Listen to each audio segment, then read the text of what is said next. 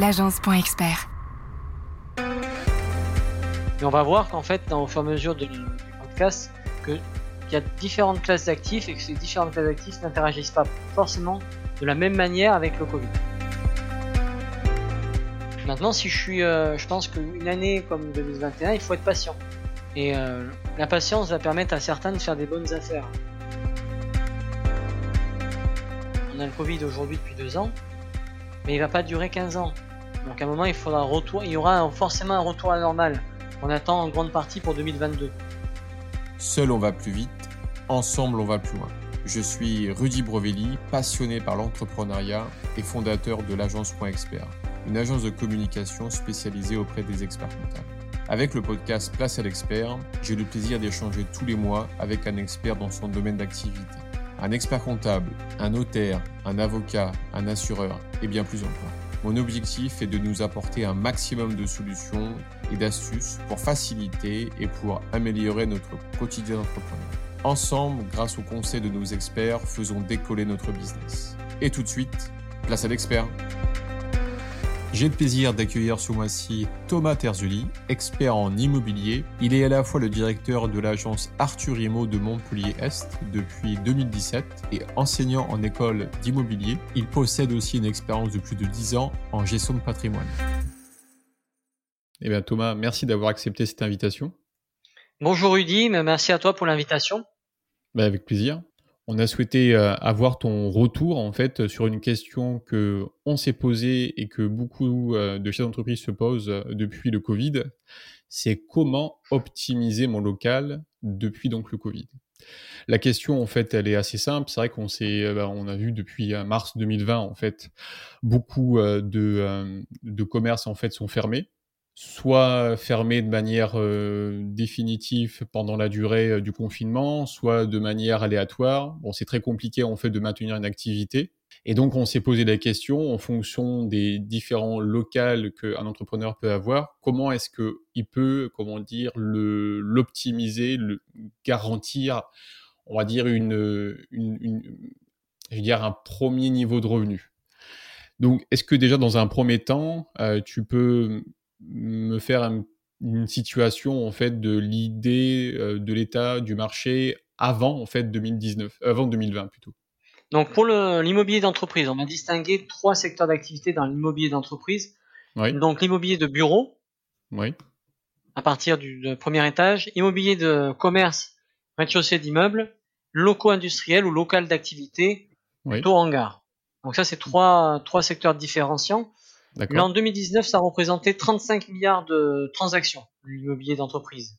35 Contre milliards 30 milliards, c'est énorme, oui, c'est, c'est des grosses, des, c'est un gros volume de transactions, et 30 milliards en 2018. Et 30 milliards en 2018, d'accord, une petite progression en fait de 5 milliards entre, entre 2018 et 2019, d'accord. Donc c'est un marché en fait qui est croître chaque année? C'est un marché qui croît chaque année, bon, depuis la crise du Covid, le volume de transactions a quand même baissé. Oui, bon, après ça, c'est, on va dire, c'est un peu mathématique par rapport à la situation. Ouais. Ouais, Mais on va voir qu'en fait, au fur et à mesure du podcast, qu'il y a différentes classes d'actifs et que ces différentes classes d'actifs n'interagissent pas forcément de la même manière avec le Covid. D'accord. Ok, c'est intéressant. D'accord. Et alors, si on, pourrait par exemple commencer par les bureaux, en fait, euh, aujourd'hui, euh, alors je, vais prendre un cas, mais euh, c'est pas forcément représentatif, mais je prends le cas de, de, Microsoft à ici Molino qui ont des, des, bureaux en fait qui accueillent, je crois, de mémoire à peu près 4500 collaborateurs.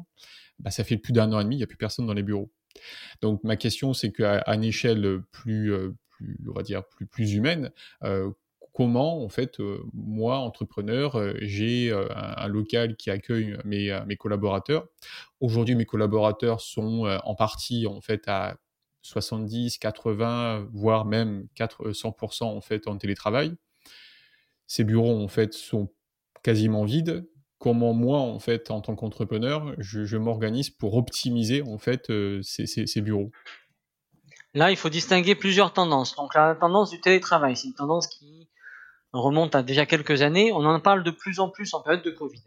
Quand on fait du télétravail, on travaille donc à distance. Si on travaille à distance, on a deux choix. Soit travailler chez soi, mhm. soit travailler dans un espace extérieur de coworking. Mhm. Coworking. Donc ça, c'est vraiment une tendance euh, actuelle. Mhm. On voit qu'aujourd'hui, la tendance du télétravail correspond pas encore forcément à notre mentalité euh, euh, latine. Elle ça revient, c'est en vogue depuis quelques années sur les mentalités anglo-saxonnes et scandinaves qui le pratiquent de plus en plus. En France, on était à une tendance à 5-10% de télétravail avant Covid, on est passé à 15-20% actuellement. Il est certainement probable que cette tendance va perdurer dans le temps. Le constat quand même reste, euh, reste le même, c'est qu'aujourd'hui on se rend compte que les espaces de travail, on va plutôt chercher de la qualité de vie au travail, plutôt chercher en fait l'émergence de la culture d'entreprise dans le cadre du travail, dans ce lieu de vie. Même si on y est pas 5 jours sur 7, eh ben on va commencer à voir en fait des lieux de réunion qui vont modifier un peu les espaces de travail. C'est pour ça que le coworking commence à prendre sa place sur les locaux de, les locaux de bureaux. D'accord. Donc tu dis qu'en fait, ils vont plutôt aller chercher un espace de travail, un lieu de travail qualitatif, plutôt en fait que plutôt en fait que, que la culture d'entreprise, c'est ça? Voilà, on va chercher plutôt le, enfin, la, culture d'entreprise, on va faire vivre autour d'espaces communs. À l'époque, ah, le bureau individuel était quand même beaucoup plus euh, sollicité, donc on voulait des espaces vraiment individualisés. Et maintenant, on se rend compte que les espaces communs ont quand même beaucoup plus de force et permettent aussi en fait de créer des liens de créer des, espaces de réflexion commune et des espaces de réflexion stratégique.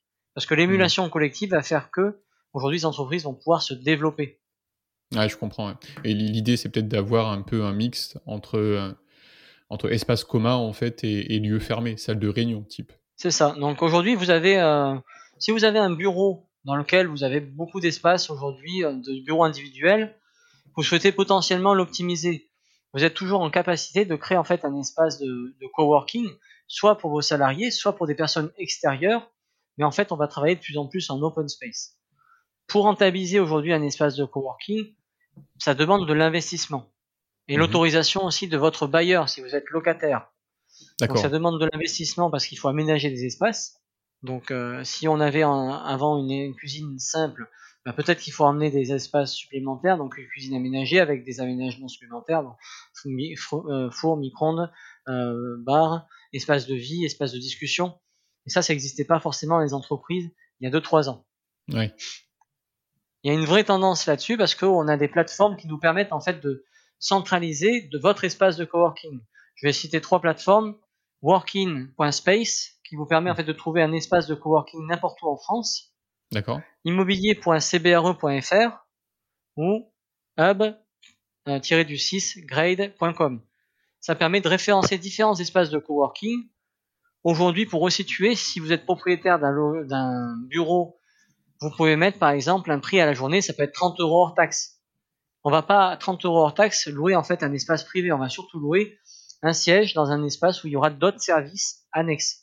Services annexes, ça peut être une cafétéria, ça peut être internet, ça peut être le fait de voir machine à café, une machine à café, vraiment un espace de vie, une photocopieuse.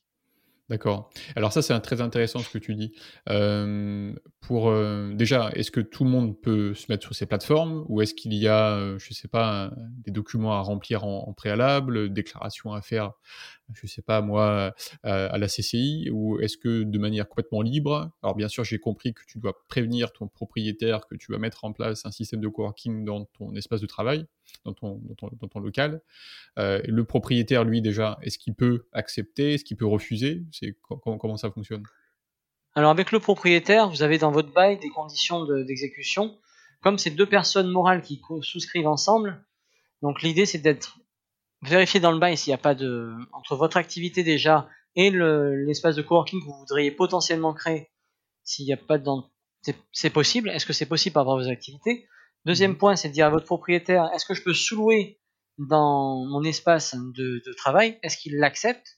Mhm. S'il l'accepte, auquel cas, bah, dans ce cas-là, vous pouvez le facturer. Si maintenant il vous émet des conditions euh, financières, c'est un, vraiment une discussion entre deux professionnels, puisque c'est pas un contrat qui est régulé par l'État, ni par une loi quelconque.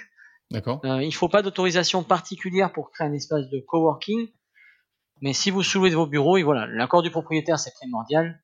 Donc ça c'est déjà la base. Si vous voulez maintenant faire un espace de coworking avec plusieurs personnes qui peuvent rentrer au même endroit, vous avez une idée à peu près à 150 euros par mois, vous pouvez avoir un petit espace, donc ça se limite peut-être à un bureau, une fauteuil, qui sera pas privatif. Donc vous venez à la carte vous savez que vous pouvez venir quand vous voulez, mais pour 150, à partir de 150, 200 euros par mois, on peut commencer à avoir un petit espace où aller travailler, du moins. Si on veut vraiment un espace privatif, vraiment un bureau dédié qui fasse 7, euh, 8 mètres carrés avec un bureau perso avec des affaires, à partir de 500 euros par mois, on peut commencer à avoir des, des espaces personnalisés. Je parle de 500 euros par mois, ça va être plutôt en, en, province. Si vous allez à Paris, vous serez plutôt à 800, 900 euros. Ça varie en fonction de la capitale ou de la métropole. géographique, ouais. D'accord. D'accord. Donc, si, je résume, en fait, pas besoin en fait euh, de déclaration, euh, on va dire officielle, puisque apparemment il n'y a, pas de ce dispositif à mettre en place au sein d'un coworking. Par contre, si euh, les locaux en fait sont loués à un bailleur, dans ce cas-là, informer le bailleur pour savoir si déjà dans un premier temps je peux faire ces travaux d'aménagement. Alors après, ça peut mmh pas forcément être des gros travaux parce qu'aujourd'hui on peut peut-être utiliser des systèmes de, de cloisons amovibles, peut-être pour éviter justement de, tout, euh, comment dire, déstructurer en fait et d'avoir trop de travaux donc trop de coûts. Euh, ça, ça peut peut-être être une, une, technique en fait pour réduire les frais. Et puis après, c'est de lui confirmer euh, que euh, donc vous êtes d'accord pour les travaux et que vous êtes d'accord pour que je puisse louer. alors, est-ce qu'on doit être très précis dans Est-ce qu'on doit faire un, un avenant? Est-ce que c'est juste verbal? En disant sur 100 mètres carrés, je vais mettre 20, 30 mètres carrés en fait en, en, en lieu de coworking? Ou c'est le meilleur des accords, c'est l'accord écrit. Donc, il faut obligatoirement un avenant. D'accord, ok. Et donc, est-ce qu'on doit être précis sur le nombre de mètres carrés ou c'est pas obligatoire? C'est pas forcément obligatoire. L'idée, c'est que vraiment votre propriétaire soit euh, soit au courant de votre activité, qu'il l'accepte. ouais, c'est ça, ouais. ouais, ouais. Qu'il l'apprenne pas par quelqu'un d'autre. Je comprends. C'est ça. D'accord. Ok. Après, ça reste intéressant en termes de, en termes de, de retour quand même sur investissement, parce que si euh, il y avait 10 personnes qui travaillaient dans ce lieu et puis du jour au lendemain, en fait, euh, il y en a beaucoup moins qui arrivent au quotidien tous les jours et qu'il y a deux trois lieux de disponibles euh, par jour. bon, bah, j'ai indiqué ton, ton j'ai retenu ton chiffre de 30 euros par, pas par, comment dire, pas par. Par journée de travail, ouais voilà, pas par espace, mais par euh, une, table sur un lieu commun avec une chaise et éventuellement peut-être des, services annexes. 30 euros euh, que je multiplie, euh, comment dire, par, voilà, peut-être pas par 30 parce que, que les gens, après ça, ça a à voir. Il y a des, je sais qu'il y a des pays où c'est ouvert 7 sur 7, 24 sur 24. Peut-être que là, il y a des contraintes liées, en fait, voilà, aux, aux conditions d'ouverture de, du, de l'immeuble ou plein de choses comme ça. Mais si on résume sur par, 30, par, par 20, bon, bah, ça fait quand même par par, par chaise, on va dire, je vais appeler chaise une chaise, par chaise euh, utilisée, ça fait une, euh, voilà, un retour sur 600 euros. Euh, si j'ai deux, trois tables comme ça, ça peut être intéressant. Hmm, Il y a un vrai retour sur investissement, c'est un vrai sujet d'actualité. Il faut quand même, voilà, juste que l'endroit soit attrayant, soit accessible en transport en commun et qu'il y ait une zone de chalandise qui le permette. On va prendre ah, le cas de métropole où il y a, de, hmm. il y a des startups. Les startups aujourd'hui, elles ont besoin de ces espaces amovible pour se dire bon, je prends, ça coûte un peu plus cher qu'un bureau classique. Par contre, c'est flexible. Je vais travailler avec d'autres entrepreneurs. Je peux faire mes réunions parce que j'ai potentiellement une salle de réunion à louer. Et après, au fur et à mesure du temps, ils vont commencer à prendre leur propre bureau et avoir leurs propres espaces de travail. Ouais, je comprends. Ouais. Et alors, si, si, je compare juste euh, avec un, on, parle souvent en fait, euh, on va aborder après le commerce. Euh, on dit le commerce, euh, c'est l'emplacement, l'emplacement, l'emplacement. Est-ce que pour un, lieu de coworking, c'est l'emplacement, l'emplacement, l'emplacement? Ou il y a d'autres Ça reste, euh, c'est de l'immobilier, oui, c'est vraiment important. L'emplacement, il est vraiment, vraiment primordial. Si vous êtes en plein cœur de ville. Par exemple, proche d'une gare, est-ce que ça peut être. Il y a un sens ou pas? Ah oui, tout à fait, oui. D'accord. Après, 80% des gares sont déjà implantées en. Situées en centre-ville, oui, oui, oui. oui c'est sûr. Ce qui est important à retenir aussi sur l'immobilier de bureau, c'est qu'il va y avoir une vraie, euh, il va y avoir une, vraie baisse de, du taux d'exploitation parce qu'aujourd'hui on a beaucoup d'immobilier de bureau. Il y a des endroits qui sont plus ou moins attractifs que d'autres, mais euh, avec l'arrivée du télétravail et du coworking, les entreprises vont commencer à réduire la voilure. On a fait moins 40% d'espace de vente de bureaux en 2020. Ah oui. Eh Ça ne veut pas dire que la tendance va, se, va continuer dans le temps, mmh. mais elle va muter sur euh, plus de coworking et du télétravail en espace de coworking, pas forcément que du télétravail à la maison. Ouais, je comprends. Il faudrait euh, un peu créer une sorte de d'idée un peu comme du Airbnb euh, courte durée donc de bureau, mais très qualitatif peut-être pour se différencier aussi peut-être de la concurrence. Voilà, plus il y a de services, plus mmh. le, le lieu est attrayant et plus vous aurez de remplissage. Super. Ok. Ok. Déjà, il y a une première approche donc sur ce premier type en fait de, de local qui sont les bureaux.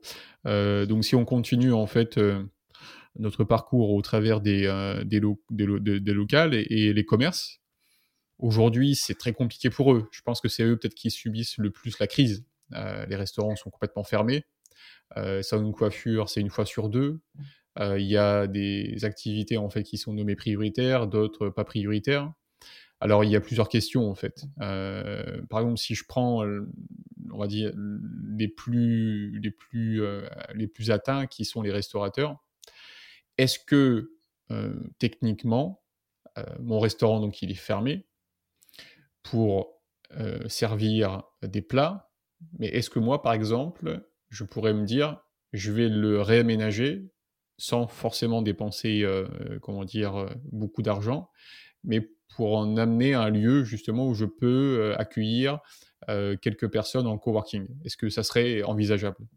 Donc aménager un commerce de proximité en coworking, oui, après c'est envisageable puisque le coworking peut se faire en étage ou en rez-de-chaussée. D'accord. Ça c'est quelque chose qui est envisageable. Maintenant pour resituer le marché du commerce de proximité, donc on est sur les pieds d'immeubles, des commerces de centre-ville ou des zones périphériques. C'est un marché qui a fonctionné entre 2018 et 2009 à un, un trend de 5 milliards d'euros par an. Donc, mmh, marché, marché rentable. Vraiment en hausse. Forcément, arrive le Covid, baisse des fermetures euh, des activités non essentielles, donc commerce de restauration, tout ce qui est événementiel aussi, on a, impact, a eu un gros impact. Oui. Donc aujourd'hui, les restaurateurs, restaurateurs prioritairement et bars, euh, c'est des commerces de rez-de-chaussée où soit l'emplacement est vraiment exceptionnel, auquel cas ben, on payera plutôt un droit au bail important. Si vous êtes propriétaire, ben, vous aurez toujours une valeur sur votre droit au bail ou votre pas de porte. Si vous êtes locataire, la question va se poser, c'est de dire est-ce que euh, l'activité que j'exerce aujourd'hui va reprendre de manière à peu près normale dans les mois à venir? Auquel cas, ben, peut-être que la trésorerie permettra d'avoir une relance avec les aides du PGE qu'il y a eu auparavant. Ou euh, est-ce que l'activité que j'exerce, je, peut-être que j'aurai des difficultés de trésorerie, auquel cas il va falloir peut-être la revendre à quelqu'un qui a peut-être des moyens financiers plus importants, qui euh, vous permettra de basculer sur une autre, euh, sur un fonds de commerce plus petit ou revenir à un meilleur état de fortune. D'accord. Mais toi, est-ce que tu penses que dans le commerce de proximité, euh, dans les prochains mois, il va y avoir euh, une redistribution des cartes, euh, plus de commerce à vendre éventuellement, ou, ou au travers de, de l'aide de l'État pour soutenir ces commerces de proximité, ils vont pouvoir passer cette crise, entre guillemets, sans trop de difficultés il y, a un vrai, il y a un vrai sujet sur les commerces de proximité parce qu'on va prendre le centre-ville. Centre-ville mmh. d'une ville, quand on avait euh, du tourisme, quand on a du tourisme et qu'on a des gens locaux qui sont là, le payer sans un emplacement, c'est normal. Ben payer sans un emplacement où il n'y a pas de touristes, il n'y a pas mm. de locaux qui peuvent venir parce qu'il y a un confinement, c'est compliqué. Donc ça, il va y avoir un impact parce que ces deux mesures-là, ben, le tourisme et euh, le confinement, ont joué sur la valeur du commerce de centre-ville. On ne parle pas de la valeur du fonds de commerce, on peut parler aussi de la valeur de l'emplacement. On est plutôt sur ces deux sujets qui sont quand même assez liés mais euh, la valeur de l'emplacement, aujourd'hui, à payer euh, quelque chose avec une valeur plus chère, je vais aller sortir du centre-ville parce que l'impact sera peut-être moins important. Peut-être aller dans des zones B où l'impact touristique, eh ben, j'aurais pas besoin de le quantifier dans mon loyer. Ouais, je comprends. Ni dans la valeur de mon fonds. Je comprends. C'est-à-dire que tu penses que il peut y avoir une, un changement des, des, consommateurs au travers du centre-ville? Le consommateur, à partir du moment où on va lui redonner le choix de reconsommer en local et d'avoir un peu de, revenir sur ce patriotisme de consommation locale, il va revenir. Maintenant, on est en combien de temps ça dure? mmh, mmh, mmh. Voilà, combien de temps ça va durer? Est-ce que des, les touristes vont revenir aussi vite que les consommateurs locaux? C'est une vraie question. On sait qu'en si 2021 arrive à, peu près à, avancer correctement, on n'a pas de boule de cristal, on ne sait pas trop. On est en avril 2021, donc là on attend les mesures de, réouverture des restaurateurs. Mais euh, si ça continue sur ce rythme-là, il va falloir, oui, il y a une vraie question à se poser, parce que le commerce du centre-ville n'aura pas la même valeur qu'en 2019. Alors ça, c'est très intéressant et je voudrais avoir ton, ton, retour en tant qu'expert dans l'immobilier B2B. Euh, euh, je prends la situation, je souhaite créer mon entreprise, je souhaite créer soit mon restaurant ou soit mon salon de coiffure, dans tous les cas un commerce de proximité. j'ai, je vais te donner en fait deux hypothèses. Est-ce que c'est plus intéressant de se dire, bon, je vais pas me rester à une situation donnée, je, suis optimiste et je pense que demain en fait sera meilleur, donc je reste dans le commerce de proximité centre-ville. Par contre, peut-être que je peux avoir un point fort au niveau de la négociation de la vente en disant bah il y a que moi qui veux acheter peut-être ou il y a moins de monde et donc j'ai euh, je peux peut-être tirer les prix vers le bas ou soit dès le départ dire je suis un, peu avant-gardiste, je vois les situations actuelles, je ne sais pas où ça va aller, je préfère plutôt, comme tu dis, partir directement en fait sur euh, deuxième, troisième rang euh, par rapport au centre-ville. On pourrait, quel conseil qu'on pourrait donner à une personne qui voudrait s'installer aujourd'hui? Aujourd'hui, un entrepreneur qui veut démarrer, il y a alors il n'y a pas de meilleure solution, il y a pas de meilleure solution. Ça, ça dépend ce qu'il va faire. Aujourd'hui, on va donner un, une piste de travail. On a vu que les commerces non essentiels, c'était les premiers à fermer. À ouvrir un resto, un commerce, j'ouvrirai un commerce essentiel. C'est une première piste. On sait qu'on a vu qu'en période de Covid, ben, tout ce qui était commerce essentiel restait ouvert et du coup, ben, il y avait du chiffre d'affaires qui était généré. Parce qu'on a cette problématique chiffre d'affaires, c'est quand même important, c'est la base de notre, notre activité. De l'économie. Ensuite, il y a un deuxième aspect, le côté responsable. Les consommateurs se sont rendus compte qu'ils voulaient peut-être consommer un peu plus dans leur zone d'habitation. Donc il y a une vraie tendance actuelle du marché. il faut que ça soit une tendance qui se confirme dans le temps, auquel cas ça va devenir une habitude. Mais l'idée c'est de consommer local et responsable. Donc ça c'est deux points qui sont importants. Que ça soit fait dans le centre-ville ou en périphérie. D'accord. Il y a le moment actuel aujourd'hui, il va y avoir des opportunités de marché, c'est évident et euh, parce qu'il y a des gens qui, des entreprises qui vont pas tenir et d'autres qui auront besoin de, de liquidité pour pouvoir passer à d'autres choses. Mais il y a des entrepreneurs qui ont quand même des moyens. Donc, je pense que le marché va quand même se libérer un peu, mais il y a des entrepreneurs qui attendent, qui sont à l'affût et qui sont prêts à investir. Est-ce que tu as une, un chiffre sur, sur une, une, pas une hypothèse, mais sur euh, une, vision en fait de la baisse que l'on peut avoir euh, d'ici 2021-2022 euh, au niveau du marché de l'immobilier entreprise. Les, précisément alors les informations qu'on peut sur, les informations qu'on pourrait avoir en, discutant un peu avec les banquiers, on attend 20% de peut-être entre 10 et 20% de fermeture de commerce. Donc c'est énorme parce que là aujourd'hui on a encore l'impact du PGE pour ceux qui l'ont demandé l'an dernier. On a aussi un deuxième impact, c'est qu'il y a des aides de l'État pour les restaurateurs ou les euh, euh, restaurateurs qui peuvent prendre jusqu'à 10 000 euros par mois de chiffre d'affaires. Donc, tant qu'il y a les aides de l'État, pour l'instant, ça va. Tant qu'il n'y a pas de réouverture et que, ça mmh, maintient. Mmh, mmh. Le jour où il y aura réouverture et que les aides de l'État vont diminuer, là, on aura six mois de, de visibilité sur le marché. À fin d'année, on saura exactement qui sera encore sur le marché, qui sera encore en activité. C'est terrible. Après, c'est un peu la loi du marché en ce moment. Et, eh euh, c'est en période de crise qu'on voit les, entrepreneurs qui auront peut-être soit réussi à anticiper en amont, soit à conserver de la trésorerie. Mais il est clair que le bon timing, si vous avez ouvert votre restaurant en 2020, euh, ou, un commerce qui a dû fermer à cause de la crise sanitaire, euh, aujourd'hui, on ne peut pas blâmer ces artisans ou ces commerçants qui ont tenté cette expérience. Hmm. Mais j'espère que tout le monde s'en sortira correctement et euh, il est important d'avoir un banquier très conciliant. Alors, le banquier, c'est. C'est eux qui euh, financent l'économie. Ça, c'est l'un des partenaires les plus importants d'une entreprise, donc euh, c'est sûr que la relation doit être solide et qu'il doit être là dans les bons comme dans les mauvais moments. Après, il y a l'État qui, qui aide de manière importante cette économie pour qu'elle puisse tenir espérons passer euh, ce moment difficile euh, et, que cette économie en fait euh, reparte comme il faut et, même on l'a vu hein, juin 2020 les restaurateurs je, connais des restaurateurs qui ont fait un chiffre d'affaires jamais un chiffre d'affaires aussi important de toute leur carrière.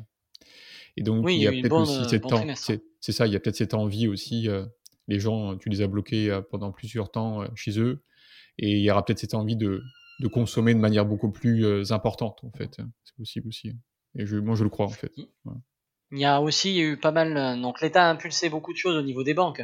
Les banques ont accordé à leurs clients professionnels un report des remboursements de jusqu'à 6 mois. Ces 6 mois, en fait, à partir du moment où les 6 mois étaient passés, on demandait aux entrepreneurs est-ce que vous souhaitez faire un, un rattrapage sur les années en cours? Auquel cas on lissait les 6 mois sur les années les mensualités restantes, ou est-ce que vous souhaitez augmenter la durée de votre prêt de 6 mois? Après, le choix était laissé à l'entrepreneur. Ça n'avait pas de coût additionnel à l'instant T, par contre, les intérêts qui n'étaient pas payés étaient quand même reportés en fin de crédit. Mais c'était des facilités de paiement euh, qui permettaient de voir venir pendant 6 mois. En tout cas, ça, c'était une bonne chose. Il y a aussi le report du loyer des bails professionnels et commerciaux. D'accord. Euh, L'État a précisé, en fait, que les bailleurs pouvaient abandonner jusqu'à 50% de leur loyer pour que pour recevoir un crédit d'impôt, un crédit d'impôt bailleur. D'accord. Dans la limite de deux tiers du montant du loyer. Donc pour pas qu'il y ait trop d'abus non plus. D'accord. Et ça, tu as des chiffres à peu près combien de bailleurs ont, opté pour, euh, pour cette euh, solution? Est-ce qu'ils ont joué le jeu ou pas? Je veux pas te dire de je veux pas dire de bêtises, mais on a nous sur notre marché euh, local, on va dire, il y a eu allez 10-15% de bailleurs qui ont accepté cette solution. C'est pas forcément la solution de facilité parce que quand vous êtes bailleur, propriétaire bailleur, vous avez aussi des obligations envers votre banque. Oui. Donc euh, un abandon de loyer pour un crédit d'impôt, bah, ça veut dire qu'il y a quand même 50% de l'impôt du loyer qui doit être payé par l'entreprise, qui doit être payé par l'État. Et c'est ça. Donc euh, oui, c'est pas forcément la solution de facilité. C'est un effort du bailleur, c'est sûr. Ah oui. oui. oui, je comprends. C'est pas une solution de facilité. Après, il y a une autre solution qui peut être, euh, si vraiment l'entreprise est en difficulté, c'est la médiation du crédit. C'est un dispositif public qui aide en fait toutes les entreprises qui rencontrent des difficultés avec un établissement financier. Ça s'est s'est pas créé par rapport au Covid, ça s'est créé c'était créé avant ou c'était créé C'était créé avant, mais c'est encore plus euh, d'actualité maintenant puisqu'on ne les utilisait pas trop, c'est euh, fonctionnement d'État. Le médiateur du crédit permet de réunir tous les partenaires financiers de l'entreprise et de résoudre des points de blocage. Et ça, on l'utilisait peut-être moins avant, mais ça devient, ça devient un outil qui est ultra important parce que ça permet de continuer à communiquer avec son établissement financier et communiquer aussi avec ses créanciers. D'accord. Et comment, comment on fait pour, euh, pour, pour prendre cette, euh, cette option? Donc, il faut aller sur le site internet du médiateur du crédit, on saisit euh, sur le site web directement. En 48 heures, on a une réponse sur la saisine. Et le médiateur du crédit vérifie la recevabilité de la demande. D'accord et il établit un schéma d'action avec euh, l'entrepreneur. et il saisit les banques concernées. D'accord. Ok. Ok, super. Ben, ben, merci pour ces conseils sur euh, le commerce de proximité. Et donc, ben, on va continuer en fait euh, sur la partie, on, pourrait appeler ça zone industrielle, les hangars. Est-ce que eux, en fait, la situation est, différente? Parce que on parle de on parle d'artisans euh, et les artisans, ils n'ont pas de blocage à proprement parler en fait de fermeture, donc ils peuvent toujours exercer leur métier. Euh, est-ce que là, au contraire, justement, il y a une, il y a une, différence qui se, qui, qui, se, qui, se, qui se développe? Alors, pour closer vraiment sur le commerce, on a un exemple qui est flagrant, c'est les coiffeurs. Les coiffeurs, aujourd'hui, ils étaient en rez-de-chaussée d'immeubles et on commence à les voir arriver en appartement. Ah oui. Donc euh, c'est une mutation de l'activité. Il y a quelques activités qui sont pas forcément, euh, qui n'ont pas forcément une obligation d'avoir pignon sur rue. Et euh, le travail de bouche à oreille ou le travail de recommandation, puisqu'avec le web marketing on peut faire des choses différentes. Donc ça permettra à d'autres activités qui devaient se faire en rez-de-chaussée d'immeuble, en commerce, de passer sur des styles bureaux ou appartements. Donc ça c'est vraiment pour clôturer ce côté-là, mais c'est les tendances qui commencent à arriver. D'accord, donc ça, donc ça veut dire que euh, l'emplacement, l'emplacement, l'emplacement, en fait, il est plus trop, euh, il n'y a, plus trop de raisons si le, demain le coiffeur en fait est à l'étage, non? Sur oui, sur le sur des activités comme le coiffeur, parce qu'il même s'il cherche des volumétries de des volumes de clients, maintenant, euh, si vous êtes coiffeur indépendant, vous n'avez pas besoin de traiter 30 clients par jour. Donc ça dépend la, la, taille de la structure et la montant de la prestation. Plus la prestation va être élevée, ça veut dire qu'il y a du service. Donc le service peut compenser aussi un emplacement. D'accord. Ok, très bien. Ok, super, intéressant. Ouais. Et donc, oui, alors pour, euh, pour rebondir donc, sur les zones industrielles, qu'est-ce que tu peux nous dire sur cette partie-là? Donc, sur les locaux d'activité, donc euh, zone industrielle, zone artisanale, on a vu qu'avec le Covid, en fait, ces personnes-là étaient moins impactées parce qu'elles ont pu exercer. Donc, forcément, bah, leur, activité, euh, leur volume d'activité n'a pas bougé, donc leur valeur l'actif continue à augmenter. En 2019, par exemple, vous avez eu 88 000 m2 de bureaux, enfin de locaux d'activité, pardon, qui ont été vendus. Ça représente les 5 milliards d'euros restants quasiment de, sur les 35 qu'on avait au départ sur l'ensemble de l'immobilier d'entreprise. D'accord. C'est euh, un secteur d'activité qui est toujours très porteur, qui est rentable et où par contre il y a peu de, il n'y a pas eu de demande de suspension de loyer et on a peu d'offres sur le marché. Il y a beaucoup de demandes pour peu d'offres. Ah oui. Parce que c'est très lié à la valeur foncière en fait du, du hangar. Si euh, vous avez un terrain en zone artisanale, bah, un artisan est capable de quasiment de le construire lui-même. Les coûts de construction ne sont pas forcément euh, plus élevés hmm. parce que c'est des, euh, du bâtiment un peu plus léger. Et en fait, la demande vient du foncier. Il faut trouver du foncier pour pouvoir créer son propre hangar. Pour construire, oui. Je comprends, oui. D'accord. C'est vraiment le troisième secteur d'activité de l'immobilier d'entreprise qui reste porteur sur le, les deux autres qu'on vient de citer. D'accord. Donc aujourd'hui, en fait, si moi je serais euh, un investisseur dans l'immobilier, euh, tu, tu, toi en tant qu'expert dans l'immobilier, tu, tu orienterais plutôt sur l'hangar ou tu, tu, te, tu utiliserais en fait cette situation actuelle pour euh, peut-être redistribuer les cartes et plutôt sur, les, sur le bureau ou sur le commerce de proximité? Quel serait ton conseil? Suivant ma, ma, capacité financière, si ma capacité me permet d'aller chercher du hangar, je pense que j'irai. D'accord. Après, c'est une offre qui il y a de la rareté. Et euh, comme on est en zone artisanale et industrielle, il y a des conditions particulières à remplir. D'accord. Maintenant, si je suis, euh, je pense qu'une année comme 2021, il faut être patient. Et euh, la patience va permettre à certains de faire des bonnes affaires. Parce que vous allez voir des commerces ou des bureaux qui seront très bien placés. Le Covid, bon, on a le Covid aujourd'hui depuis deux ans, mais il va pas durer 15 ans. Donc à un moment, il faudra retour, il y aura forcément un retour à la normale qu'on attend en grande partie pour 2022. Mhm. Et quand ce retour à la normale sera là, ben, comme tout marché qui se retourne, qui a une, qui a subi un choc, ben, il est clair qu'à un moment, ça va revenir, on va revenir sur des prix de marché un peu plus importants. Peut-être qu'il y aura plus d'entreprises qui vont se créer et ainsi de suite.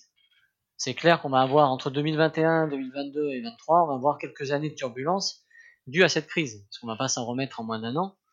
Mais il, y aura des opportunités. Des gens patients devraient quand même surveiller le centre-ville ou la périphérie mais il y aura des choses à faire. Ok, super. Et est-ce que pour clôturer en fait euh, cet épisode, tu, as des, euh, euh, des, exemples en fait de ce qu'auraient pu faire nos, nos, les entreprises à l'étranger, des idées en fait de développement, voir un petit peu comment eux en fait ils se sont débrouillés de leur côté. Alors au niveau de l'étranger, on, a des marchés qui sont qui sont assez intéressants sur les marchés anglo-saxons et euh, scandinaves. Ces marchés-là, en fait, ont déjà anticipé le télétravail. Donc, leur, le, la crise de Covid a accentué encore ce point-là. Mais on voit de manière générale, au niveau de le sujet qu'on n'a pas abordé aujourd'hui, c'était euh, Internet. La 5G est en train d'arriver. Oui. Elle vient d'être lancée en France. Et c'est un marché de niche qui aujourd'hui va se développer énormément. Va permettre à des zones B ou des zones qui étaient peut-être moins accessibles de se développer aussi.